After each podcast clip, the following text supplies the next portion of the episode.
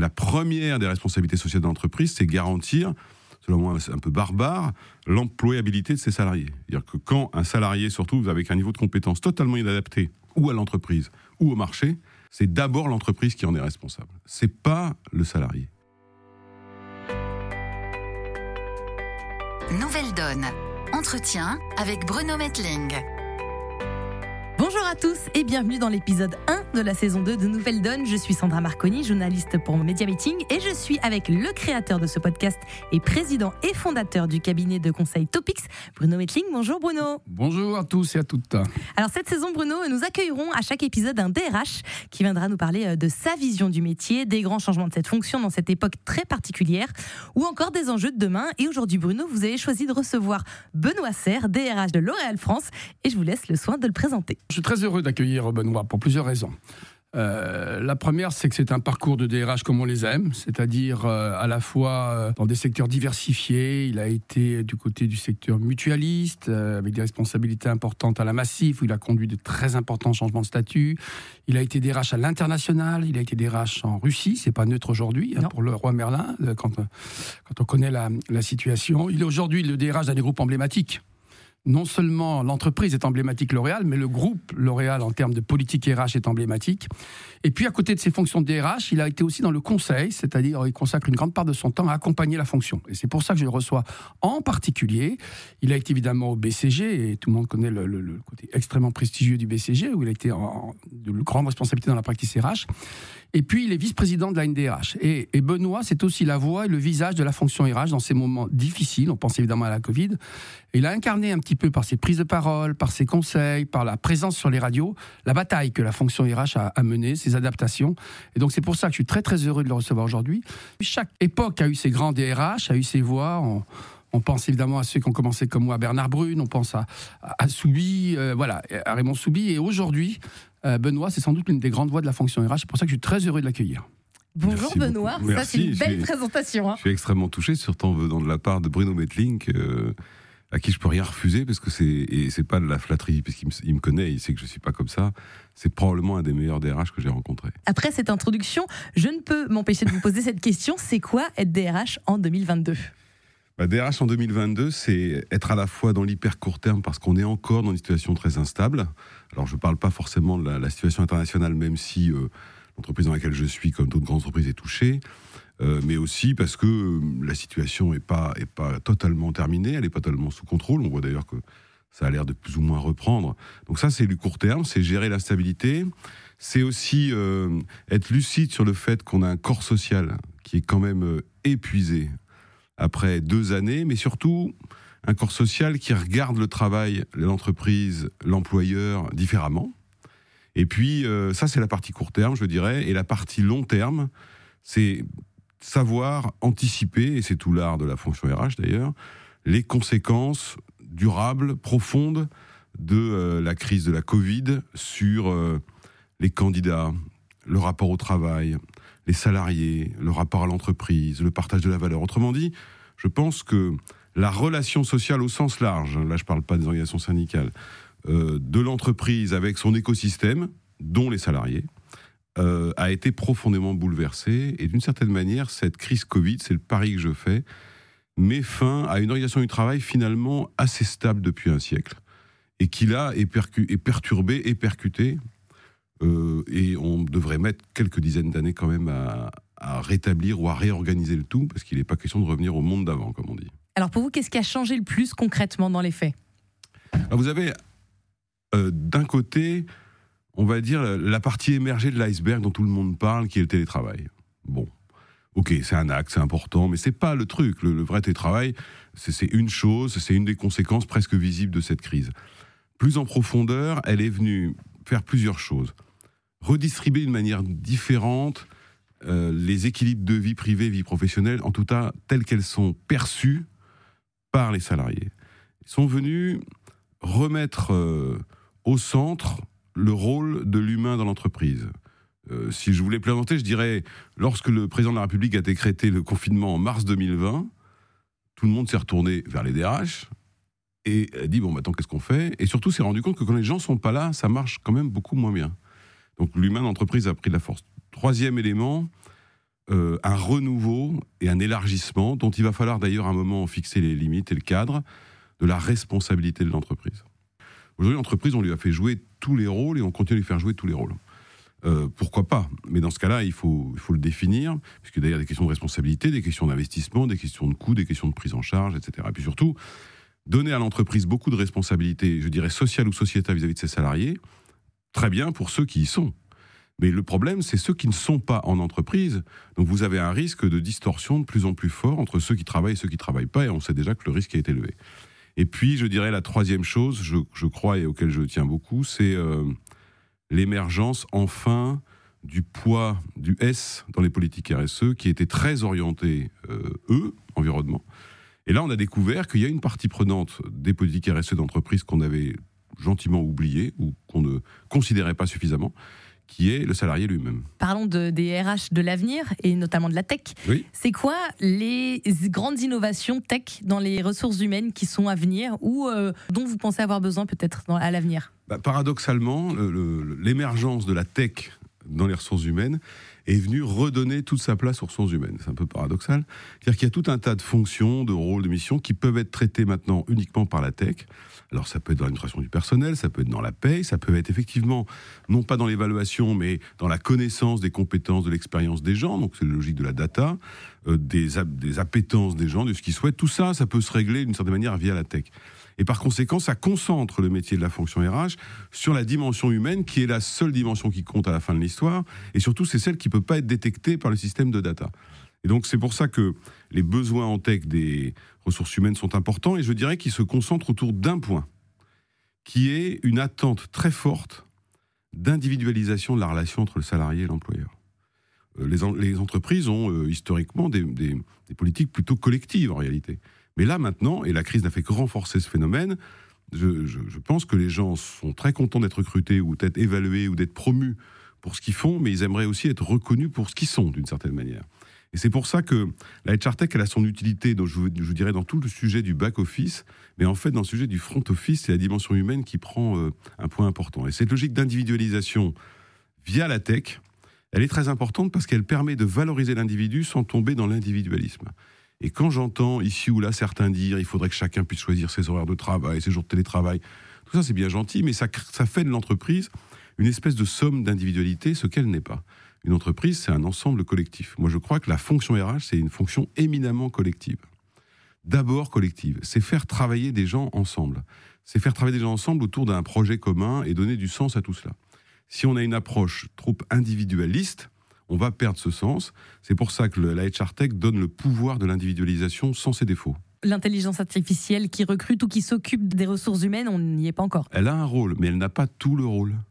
Euh, je pense que j'ai vu beaucoup, il y a beaucoup de sites de start-up dans tous les sens qui inventent ça. Moi, je, je, m'attrape régulièrement avec ceux qui les créent parce qu'ils savent que je ne suis pas totalement fasciné par ce qu'ils font. Et donc, je leur dis, oui, très bien, vous pouvez euh, vérifier les compétences, les connaissances, l'expérience, tout ce que vous voulez, checker les CV, vous faites ce que vous voulez. Mais vous remplacerez jamais qu'à un moment ou un autre un recrutement, c'est la rencontre entre un manager et un futur manager ou un recruteur et un recruté, et que là, il se passe des choses. Moi, je trouve ça pas mal parce que ça veut dire que ça concentre l'entretien de recrutement sur la vraie question qui est celle de l'homme ou de la femme. Justement, vous en parliez, hein, l'humain au sein de l'entreprise, c'est quelque chose de très important. La RSE, c'est quelque chose qui met l'humain au sein de l'entreprise. Et euh, je crois que Bruno, vous vouliez euh, en parler plus particulièrement aujourd'hui. Oui, c'est l'un des thèmes que Benoît a choisi de, développer et c'est pas un hasard parce qu'on voit bien que dans cette entreprise qui s'adapte, qui évolue, il y a des évolutions récentes qui sont importantes. La première, et ça a été dit, c'est le rôle croissant de l'entreprise. Elle a une espèce de responsabilité qui ne cesse de s'étendre. Alors dans un premier temps, les entreprises étaient plutôt réticentes à cet enjeu-là, et puis, j'allais dire de plus en plus, cette règle s'est imposée. Oui, l'entreprise n'est pas un lieu uniquement tourné vers lui-même et sur la production de biens ou de services, c'est aussi une présence dans un écosystème avec des responsabilités qui vont bien au-delà, qui sont en lien avec les territoires, qui sont en lien avec les clients, qui sont en lien avec les citoyens. Et donc l'enjeu pour l'entreprise, évidemment, et en particulier pour la fonction ressources humaines, qui est souvent très impliquée dans cet enjeu-là, c'est de se positionner par rapport à cette évolution de l'entreprise. Et là, si pour résumer, il y a eu plusieurs temps, il y a eu d'abord une vision très anglo-saxonne, hein, il faut quand même le rappeler, qui se limitait autour des interdictions du tabac, de l'alcool, enfin voilà, avec une vision... Euh, euh, que, l'on imagine. Et puis, face à, par rapport à ça, il y a une ambition beaucoup plus grande qui était de dire non, l'entreprise a aussi une responsabilité beaucoup plus globale à travers l'environnement, évidemment, Euh, avec, et, ça a été dit, cette évolution de la responsabilité des entreprises qui a été très marquée par les aspects environnement. En RSE, il y a responsabilité sociale et environnementale, et le S, ça a été écrasé. Et aujourd'hui, on s'aperçoit, et la crise sanitaire n'y est pas pour rien, mais, mais, mais de plus en plus, que les enjeux du S, de l'humain, du social, euh, doivent, être, euh, doivent être extrêmement présents. Alors ils le sont principalement à travers deux fonctions. La première, c'est tous ces enjeux de diversité, où l'entreprise se doit d'être accueillant à l'ensemble des hommes et des femmes, ne pas rentrer dans des logiques d'exclusion, dans des logiques de ségrégation, dans des logiques de, déséquilibre dans le traitement des hommes et des femmes. Donc ça, c'est le premier niveau euh, du S. Et puis il y en a un qui est plus nouveau et plus récent, et qui à mon avis est extrêmement riche, et ça sera important et intéressant d'entendre euh, Benoît sur, sur, sur terrain-là, c'est comment l'entreprise va dans la transformation climatique et numérique euh, être attentive aux hommes et aux femmes? Comment elle va les embarquer pour en faire les acteurs de ces transformations? C'est vrai qu'à une époque, dans le RSE, la priorité, c'était l'environnement. Euh, je me souviens que, par exemple, c'est peut-être anecdotique, mais je trouve que ça résume quand même pas mal. On voyait euh, plus dans les entreprises des bouteilles en plastique euh, d'eau, c'était totalement interdit. Aujourd'hui, on n'entend plus du tout parler de ce genre de préoccupation. C'est le social qui est quand même plus au centre de l'entreprise. Donc déjà, est-ce qu'il y a vraiment des périodes où on se dit, bon, ok, on met un petit peu le social de côté, on s'occupe de l'environnement, ou vice-versa? En fait, je, pense que la prééminence de l'environnemental dans les politiques RSE vient notamment du fait que les pouvoirs publics dans le monde entier ont poussé cette question-là. Euh, depuis la conférence de Rio, donc, donc de toute manière, et notamment ils l'ont poussé comment? Via des réglementations dans tous les sens, euh, sur un sujet, la pollution, et tout ça a été très bien. Et donc les entreprises ont été un petit peu contraintes euh, de se lancer là-dedans, parce que sinon elles pas le choix, parce que sinon elles prenaient des amendes, etc. et la, la, question du S, elle était très inégalement présente dans les entreprises. Je reconnais que l'entreprise dans laquelle je suis aujourd'hui, L'Oréal, entreprise qui là-dessus a eu une vraie vision. Alors en plus, je peux le dire tranquillement, j'y étais pas, c'était il y a 20 ans, quand euh, euh, elle s'est engagée euh, sur la diversité, sur l'inclusion, très fortement, et d'ailleurs ce qui lui permet aujourd'hui effectivement de dire, bah, effectivement, nous, la question d'égalité salariale, c'est pas un sujet, l'inclusion, c'est pas un sujet, la diversité, c'est pas un sujet, mais parce que elle a eu cette espèce de vision il y a 20 ans. Vous savez, chez L'Oréal, il y a une phrase de François Dalle, qui était un grand, grand patron de L'Oréal, qui y a une phrase un petit peu euh, symbolique de l'entreprise qui, qui, je trouve très bien. Je dis pas ça parce que c'est mon employeur, mais je le pense vraiment. C'est euh, saisir ce qui commence. Et, d'ailleurs, c'est un des enjeux qu'on a aujourd'hui, saisir ce qui commence dans le monde du travail. Donc la question environnementale, elle est toujours présente par ce biais-là souvent, mais du coup elle avait un défaut. Comme elle était très fondée sur des réglementations, on pouvait s'interroger sur le fait qu'elle était fondée sur la conviction. Euh, or, il n'y avait pas ce même phénomène pour le phénomène social à part quelques éléments de solidarité, très inégaux d'ailleurs d'un pays à l'autre. Euh, donc la question du, S est apparue parce que je pense, Bruno le disait tout à l'heure, que la première des responsabilités sociales de l'entreprise, c'est garantir, selon moi un peu barbare, l'employabilité de ses salariés. C'est-à-dire que quand un salarié se retrouve avec un niveau de compétence totalement inadapté, ou à l'entreprise, ou au marché, c'est d'abord l'entreprise qui en est responsable. C'est pas le salarié.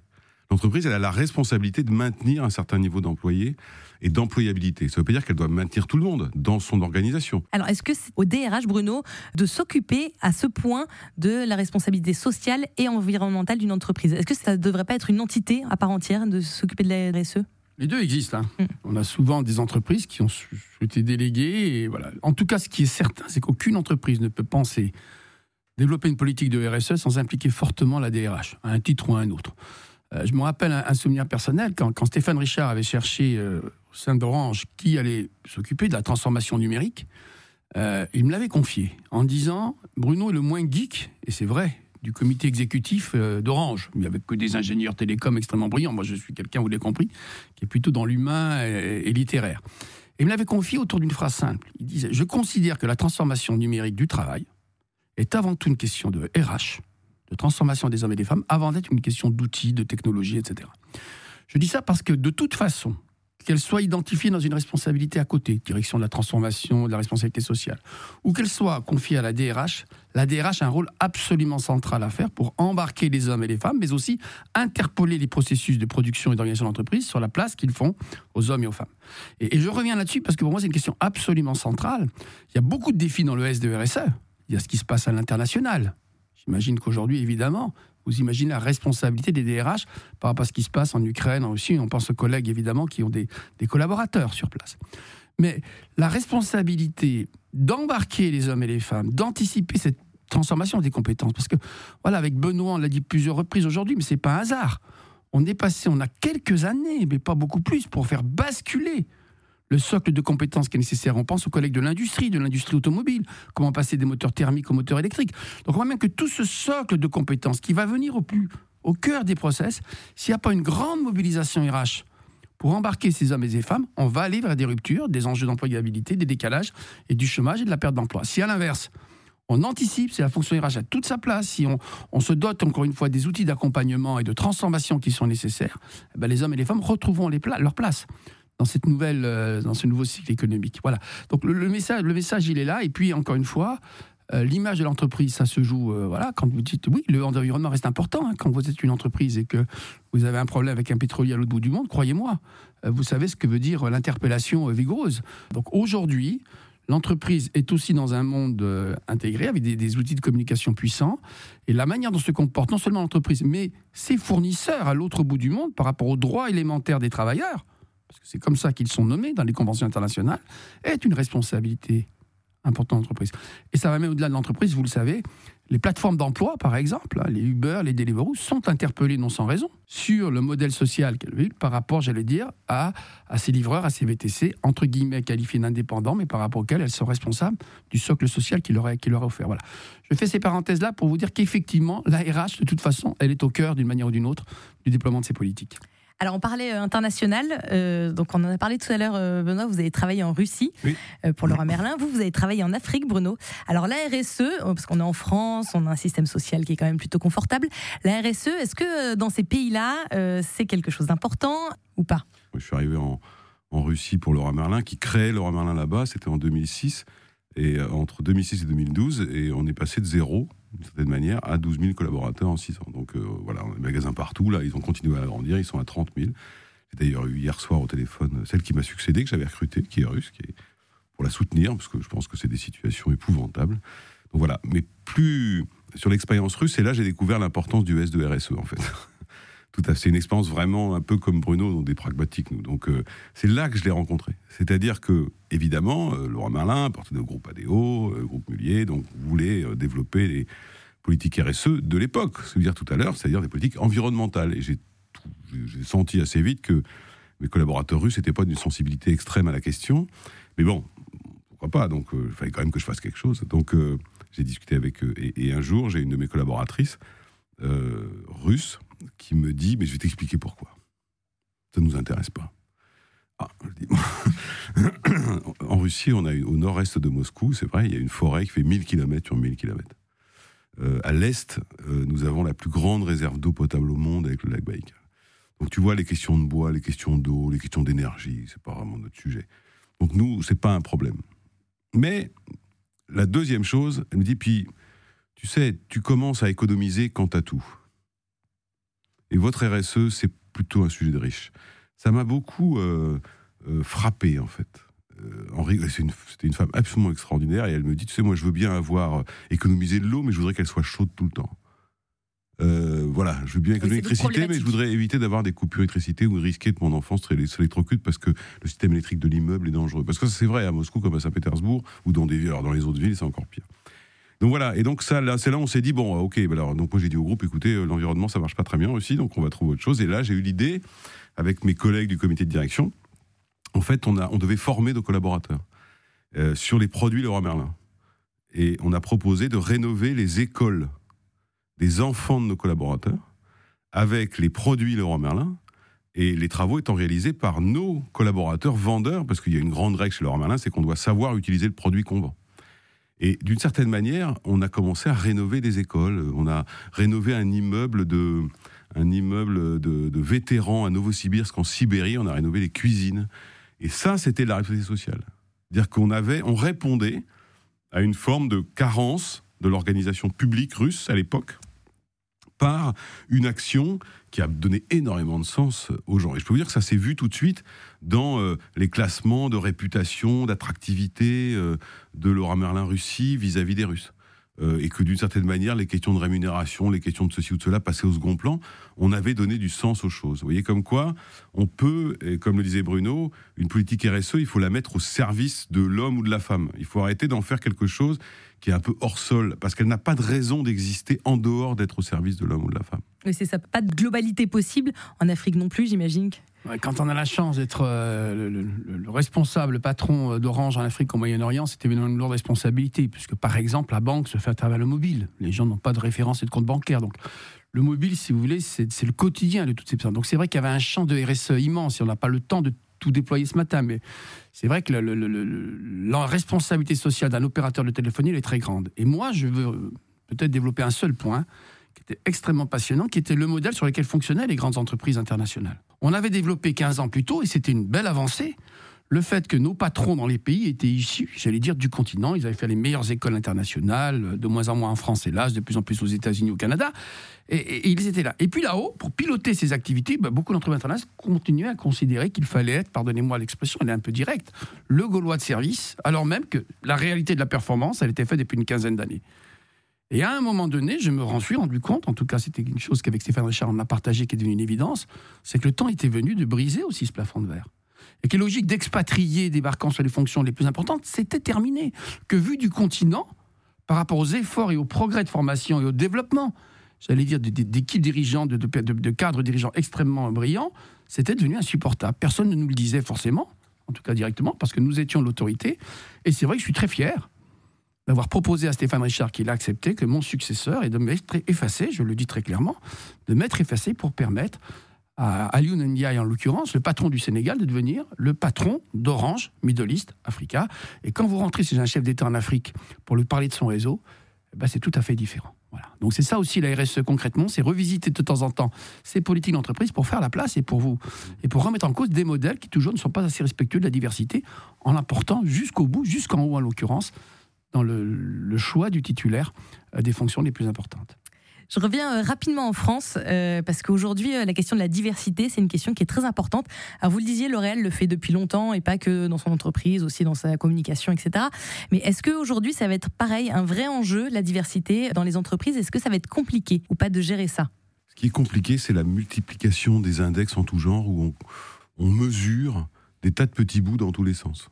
Moi, je trouve que si je prends chacun des index qui sont créés ou qui sont en train d'être créés, ils sont chacun très intelligents qui m'inquiète toujours, c'est euh, leur multiplication, parce que je voudrais pas que demain les politiques RH consistent à respecter chaque fois un index, puis celui d'à côté, puis celui d'à côté. Comme je disais tout à l'heure, euh, l'aventure collective, c'est quand même ce qu'il y a de plus beau dans l'entreprise. Et donc, je, suis un petit peu inquiet de voir que chacun y va de son index. Je préférerais qu'on ait... Euh, en plus, c'est paradoxal parce qu'en fait, on n'a pas des politiques inclusives d'index. Donc, je voudrais qu'on ait un index inclusif qui intègre tout. Parce qu'évidemment, selon les activités de l'entreprise, selon son profil, selon euh, son histoire, tel ou tel euh, critère est plus ou moins facile à atteindre. Alors que si toutes les entreprises prenaient chacun un bout du combat, pas besoin d'avoir fait Polytechnique pour savoir qu'à la fin de l'histoire, le combat est gagné. Donc voilà. Donc c'est, je crois que c'est important, parce que c'est en mesurant qu'on progresse. Euh, mais c'est des politiques inclusives et globales. Vous avez cité L'Oréal. C'est vrai que L'Oréal a intégré tout, parce que comme il n'y avait pas d'index à l'époque, ils ont une, une approche globale de la diversité que ce soit du handicap, de l'égalité, de la diversité, de l'inclusion, des quartiers difficiles, de tout ce que vous voulez. Parce qu'il n'y avait pas de règles. Donc ils ont inventé une espèce de politique générale. Et ben ça marche. Et donc je, me méfie un peu des... Parce que quand vous avez un index, une mesure, et pire, une publication de l'index, vous avez toujours le risque de la com. En fait, c'est faire de la com. Mais je crois que la conviction change plus les choses que la contrainte. Bruno, oui, vous, pensez vous aussi que ça va être quelque chose de compliqué? C'est un des défis quand même euh, des RH euh, à venir 100% d'accord. Euh, et, pour prolonger dans le coup de gueule à l'endroit des contraintes où on décrète à l'extérieur la RSM, il y, a quelque chose qui me choque beaucoup en ce moment. Le grand combat pour l'égalité professionnelle et pour l'accès des femmes à des postes de responsabilité, il a beaucoup progressé ces dernières années grâce aux entreprises. Et quand vous regardez le pourcentage de femmes cadres, c'est spectaculaire. Vous êtes dans les années 80, vous avez 27% de femmes cadres. Vous êtes aujourd'hui, vous avez 43% de femmes cadres. Donc on voit bien que l'entreprise, elle a pris toute sa part dans la promotion. Et puis dans le même temps, on voit que les métiers se déforment. Nous, DRH, nous poussons des vraies alertes. C'est l'accès à travers le numérique, le digital à des nouveaux métiers d'ingénieur qui va être le pourvoyeur massif d'emplois très qualifiés demain. Et on voit un système scolaire, académique, incapable incapable de lutter contre le stéréotype qui fait que les jeunes filles s'écartent massivement des niveaux de spécialité requis par ces métiers de demain.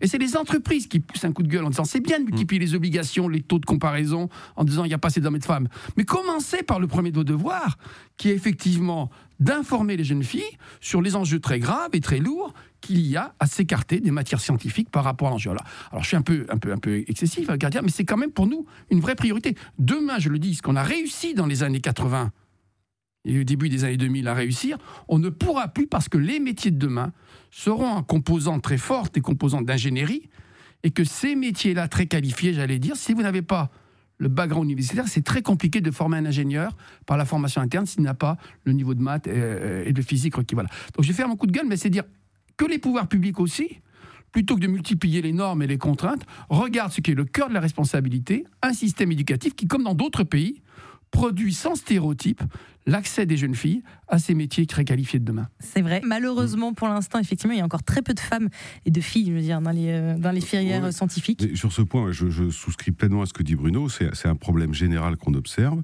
Moi, j'ai eu la chance d'en échanger directement avec Jean-Michel Blanquer à l'époque. Il y a une espèce de fracture entre le monde de l'enseignement et le monde de l'entreprise qui est totalement délirant. Je pense qu'il y a un continuum éducatif de l'école à l'enseignement supérieur à l'entreprise. L'entreprise, elle passe son temps à former, elle investit des sommes phénoménales dans la formation. Ça, c'est la première, euh, première chose. Et puis la, deuxième chose, c'est que, euh, on évoquait tout à l'heure le fait que les entreprises se transforment très vite. Moi, j'observe pas que les process de reconnaissance par l'État des diplômes euh, se fassent aussi vite. Ce qui fait que vous avez des, des maquettes pédagogiques qui sont bloquées 5 ans. Mais 5 ans, c'est le, tour du monde pour certaines entreprises, notamment dans les sujets de tech qu'évoquait euh, Bruno. Donc euh, il va falloir à un moment que tout ce petit monde se parle. Comment vous expliquez-vous qu'il y ait si peu de femmes dirigeantes de grosses entreprises du 440 Je vais vous raconter une histoire. Allons-y. Je vous disais tout à l'heure que j'étais en Russie au début de l'entreprise. Eh ben, trois ans plus tard, j'avais plus de femmes directrices de magasins Laurent Merlin en Russie, plus de femmes au comité de direction en Russie qu'ailleurs. Parce que j'avais pas le poids de l'histoire et de la culture. Je partais de zéro Donc c'était que la compétence, l'engagement, la motivation qui comptait. Je pense que ça progresse, pas encore assez, mais il faut accepter, je sais que c'est par moments inaudible ce que je vais dire, mais euh, les index, les politiques ont accéléré le temps, mais on ne peut pas non plus abolir le temps. Euh, et, par conséquent, c'est en train de monter parce que vous avez tout un poids culturel et surtout historique des compétences à tirer derrière vous dans les grandes entreprises où ça change pas si vite que ça. Donc ça, c'est une première chose. La deuxième chose, c'est que vous, savez, il y a eu la, loi récente qui s'appelle la loi RIC-1 qui prévoit 40% euh, de femmes dans les comités de direction à horizon 5 euh, ans ou 6 ans, et c'est très bien. Mais la justification de ce texte, c'était la comparaison avec la parité en politique ou la parité dans les conseils d'administration. Et je m'étais permis de faire remarquer à Madame Rixin, parce que j'ai eu l'honneur de la rencontrer, que comparaison n'était pas raison en l'occurrence, puisque dans les conseils d'administration, comme dans l'autorité politique, c'est un mandat à durée limitée. Par conséquent, c'est pas le cas dans un comité de direction. Vous n'êtes pas nommé pour trois ans, vous êtes nommé pour X années. Et par conséquent, on avait un vrai risque de voir des gens à qui on dirait, bah, écoutez, il va falloir qu'on sépare de vous, cher monsieur, parce que euh, on doit vous remplacer, c'est la loi, donc il n'y a pas de motif. Donc il faut faire attention à, à gérer ça un peu avec intelligence. J'observe que les entreprises CAC 40 malgré les pressions, le font, et les autres entreprises, le font avec raison, euh, calmement, tranquillement. Ça progresse, comme l'a rappelé euh, Bruno, énormément. Et ça progresse parce que ça progresse pour de bonnes raisons, et pas pour faire joli dans le tableau. Donc ça progresse sans doute pas assez vite, mais ça progresse, et vous savez, en RH, on sait très bien que l'important, c'est le progrès. Petite histoire pour, pour compléter, euh, il y a vraiment un enjeu de stéréotype. je veux dire qu'en tant que DRH, j'ai quand même ce souvenir, chaque fois que je proposais à une jeune femme une promotion très significative, le souvenir du DRH du groupe, on dit on vous a choisi, etc., c'était de passer une grande part d'entretien à la convaincre hmm. qu'elle avait les compétences requises pour tenir cette fonction. Quand je faisais le même travail avec un homme, je voyais au bout de cinq minutes dans son regard, il t'en a fallu du temps pour me le proposer. c'est si vrai, je pense que c'est si vrai. Et donc, il y a aussi derrière tout ça, c'est pour ça que ça peut prendre du temps des stéréotypes, des représentations, etc. Et il y a des nouveaux combats menés. Moi, il y en a un qui me tient, qui me tient vraiment à cœur. C'est que quand on regarde de manière précise les problèmes d'égalité professionnelle homme-femme, à poste égal, salaire égal, dans les grandes entreprises, ça a beaucoup progressé. Euh, par contre, à profil comparable, carrière différente à cause des années de maternité. Et j'en profite pour dire qu'un des grands combats sur lesquels les DRH doivent se mobiliser, c'est comment je compense sur une carrière l'impact des années de maternité, qui sont souvent des années dans lesquelles l'évolution des conséquences fait que les hommes ont des promotions importantes et totalement légitimes dans ces années-là, et que les, jeunes femmes, les, les, nouvelles mamans, doivent se mettre en retrait d'une activité professionnelle, et que ensuite les mécanismes ne permettent pas toujours de le rattraper sur l'ensemble d'un cursus. Donc pour moi, un des nouveaux grands combats de l'égalité homme-femme, parce qu'encore une fois, mettre en évidence ces stéréotypes ne dispense pas d'avoir des progrès en la matière, on est bien d'accord. Un des grands combats, c'est effectivement de regarder du point de vue salarial sur l'ensemble d'un parcours pour que l'inéquité liée aux années de maternité ne se transforme pas en inéquité définitive dans les conditions de retraite, parce qu'on sait bien évidemment que derrière, euh, c'est les rémunérations de fin de carrière qui vont peser. Bon, on pourrait en parler des heures. Hein, je... vais vous quand même vous libérer à un moment donné, mais on va terminer quand même euh, rapidement avec un petit portrait chinois, Benoît Serre, si ça vous va. je vais vous poser quelques questions. Allez-y, allez-y. Et on commence par votre meilleur souvenir professionnel. Écoutez, sincèrement, euh, j'ai eu la chance, vous l'avez compris, d'habiter en Russie. Ça, ça reste, c'est un marqueur extraordinaire. Et le, souvenir professionnel le plus incroyable que, j'ai, c'est quand je suis allé pour la première fois voir le magasin de Novosibirsk en février en Russie. Il faisait moins 43 et qui m'ont expliqué qu'il fallait que je me jette dans le fleuve Amour, Amour parce que c'était euh, le baptême russe. Et donc j'avais toute l'équipe du magasin et je me suis jeté dans une eau à zéro, mais il faisait moins 43. Je peux vous dire que j'oublierai jamais ça. Et après ils ont voulu faire une photo, ils m'ont dit mais on l'a fait en chemise. Et donc j'étais dehors en chemise à moins 43. C'est un souvenir professionnel incroyable parce que c'est à la fois c'était amusant, mais surtout on était en train de créer une boîte et j'étais euh, entouré de collaborateurs russes et en fait on appartenait tous à la même famille et je pense que ça ça m'a marqué parce que je me suis dit en fait, grâce à mes collègues du comité de direction, peut-être à ce que je fais à tout ça, Laura Merlin Russie existe même au fin fond de la Sibérie, à côté du lac Baïkal. Et voir qu'une entreprise existe, c'est quand même ce qu'il y a de plus beau quand vous êtes DRH. L'échec qui vous a fait grandir? L'échec qui m'a fait grandir, c'est euh, lorsque j'étais à la Massif, j'ai dû mener euh, des négociations extrêmement difficiles parce que j'ai réformé 100% euh, du statut social et bon, c'était pas une crainte de santé. Et, je, me souviens quand j'ai présenté le projet d'organisation syndicale, sur les cinq qui y avait, il y en a quatre qui sont levés, qui sont partis. Et je me suis dit, on est mal parti. Et donc j'ai un peu changé ma méthode, même intégralement. Et deux ans plus tard, on, faisait quelque chose qui avait quasiment jamais été fait. C'est-à-dire qu'on a signé un nouvel accord qui était un accord qui on avait on avait transformé, remplacé 100% du statut social de cette entreprise dans des conditions de négociation difficiles pour vous donner un ordre d'idée, j'avais d'un côté 180 textes sociaux à l'origine, et j'ai négocié pendant 18 mois en même temps 11 textes, 11 textes en même temps. Mais c'est parce qu'ils se sont tous levés que je me suis dit, mon garçon, va falloir que tu changes ta méthode, parce que l'objectif, c'est y arriver. Euh, et, et c'était pas tellement une affaire de j'allais me faire engueuler si ça marchait pas, mais c'était un défi que je m'étais lancé.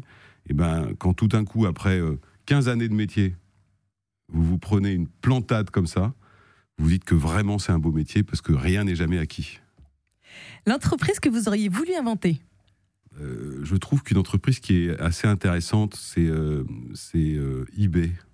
Pas tellement pour ses raisons économiques, mais parce qu'en fait, elle a, elle a permis à des tas de gens d'échanger des tas de produits, notamment culturels. Moi, je suis un grand consommateur de. J'achète beaucoup de livres anciens depuis des années, au de grand désespoir de ma famille, chaque fois qu'on déménage.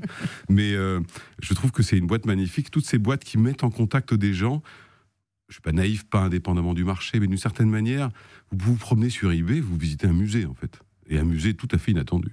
Donc, euh, vous voyez, moi j'ai une maison euh, sur l'île d'Oléron, et à eBay, j'ai trouvé une toute petite boîte peinte à la main, il y a je sais pas combien de temps, euh, de la rue où est ma maison. J'aurais jamais trouvé ça ailleurs. Vous voyez, c'est ça, je trouve que c'est cette mise en commun de, du patrimoine culturel des gens, c'est extraordinaire. Une citation que vous aimez vous répéter?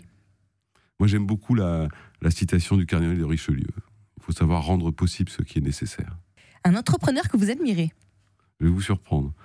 Alexandre Dumas. Ouais, j'adore Alexandre Dumas. Moi, je suis un peu le François Pignon d'Alexandre Dumas. Vous me branchez là-dessus, je peux vous faire un dîner. Mais c'est surtout que on l'a beaucoup critiqué, vous savez, parce qu'il avait des tas de gens qui travaillaient pour lui. Mais en fait, il a, il y a une pièce qui tourne en ce moment qui s'appelle Signé Dumas, qui est très intéressante où il explique vraiment ça, qui est de dire en fait oui oui je sais il y a des tas de gens qui écrivent pour moi mais moi je donne du rêve aux gens et je trouve que il a créé la première entreprise qui donnait du rêve aux gens et c'est ce qui s'est passé avec les succès de ses livres qui sont encore vous savez que le Comte de Monte Cristo c'est le livre le plus lu dans le monde. Et le plus joué. Non mais après la Bible et la Bible elle est hors concours. Si vous deviez explorer un autre métier.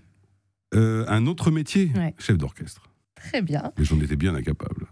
Et je suis fasciné par la musique classique, je suis fasciné par euh, Beethoven et, et par le travail du chef d'orchestre. Et j'adore quand je vais à un concert, vous savez, c'est à Radio France, la salle est ronde. Et en fait, on peut être en face du chef d'orchestre et regarder le chef d'orchestre travailler une œuvre avec ses. et moi, je regarde, de temps en temps, c'est des potes de- des sur YouTube, je sais pas quoi, des vidéos de chefs d'orchestre qui répètent. C'est extraordinaire. Et enfin, une inspiration pour nos auditeurs. Il y a un livre que je lis et je relis tout le temps parce qu'il donne de la profondeur sur la vie. Euh, il, et permet, je pense, se, se retourner un peu sur ce qu'on a fait. Ça nourrit quand même beaucoup ce qu'on va faire. C'est euh, un bouquin d'ailleurs formidable bien écrit qui s'appelle le, Monde d'hier de Stéphane Zweig. Et je trouve que avoir ce livre Le Monde d'hier, alors qu'on parle beaucoup du monde de demain ou du monde d'après, c'est intéressant. D'abord, c'est magnifiquement écrit, mais surtout Stéphane Zweig fait une analyse de sa propre vie au regard de l'histoire de l'Europe. Et puis c'est écrit dans une langue tellement phénoménale que c'est un vrai bonheur de lire euh, Stéphane Zweig. Merci beaucoup, Benoît Serre, d'avoir pris le temps de nous euh, livrer votre vision du métier. Bruno Metling, on se retrouve très rapidement pour un nouvel épisode de Nouvelle Donne avec le DRH du groupe euh, Carrefour, Jérôme Nanty, c'est bien ça? Absolument. On accueille avec plaisir. Et n'oubliez pas de vous abonner à ce podcast pour ne pas rater un épisode. On vous dit à très bientôt dans Nouvelle Donne. Au revoir. Nouvelle Donne. Entretien avec Bruno Metling.